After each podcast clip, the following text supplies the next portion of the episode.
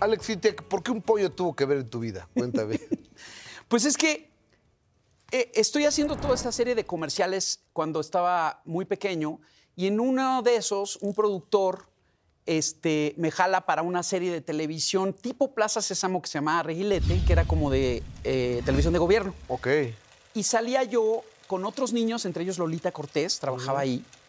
Y el, que, el adulto que salía con nosotros se llamaba Carlos Bonavides. Ok. Se, se llama. Don Carlos Bonavides. Que la gente lo conoce como el Huicho Domínguez. Sí, sí, sí, sí. Y Carlos le dice a mi mamá, oye, soy muy amigo del pollo César González, productor de Televisa, y quiere hacer un programa de niños. Pero en aquel entonces, primero hicieron un programa de variedades que se llamaba Alegrías del Mediodía. Correcto. Salían las, las este, Marcela Rubiales, Cristina Rubiales, eh, eh, Lila Deneken, el Flaco Ibáñez. Salía Aida Pierce, ¿te acuerdas? Aida Pierce, Ah. Y Paco punto. Stanley. Y entonces los viernes era el Día de los Niños Sí, correcto. voy a hacer la prueba y me dice, me, me besas al pollo y me dice, tú eres perfecto para ser Toby de la pequeña Lulú. La pequeña Lulú era Uzi Velasco Ok.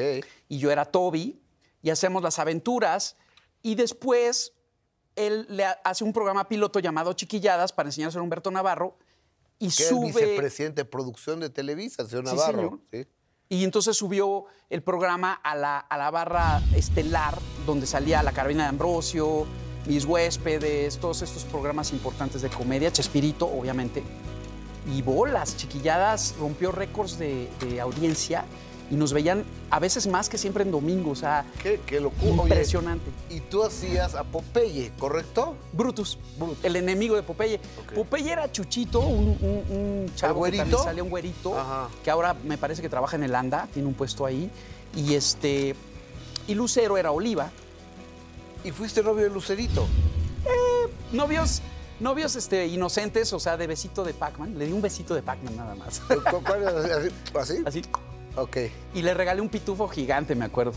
Sí, eh, eh, siempre me, eh, bromeaba yo con Mijares, porque después me hice muy su amigo, ¿no? Ajá. Entonces decían, este, no, pues es que tú andas rayando mis cuadernos y así lo- lo Mijares, que es encantador el fulano. Qué bárbaro. Qué, qué tipa, qué señor, ¿no? Sí, sí, fíjate que uno juzga. Yo pensé que era cuando vi a Manuel por primera vez cantando y en la tele, me imaginaba un tipo así serio, enojón.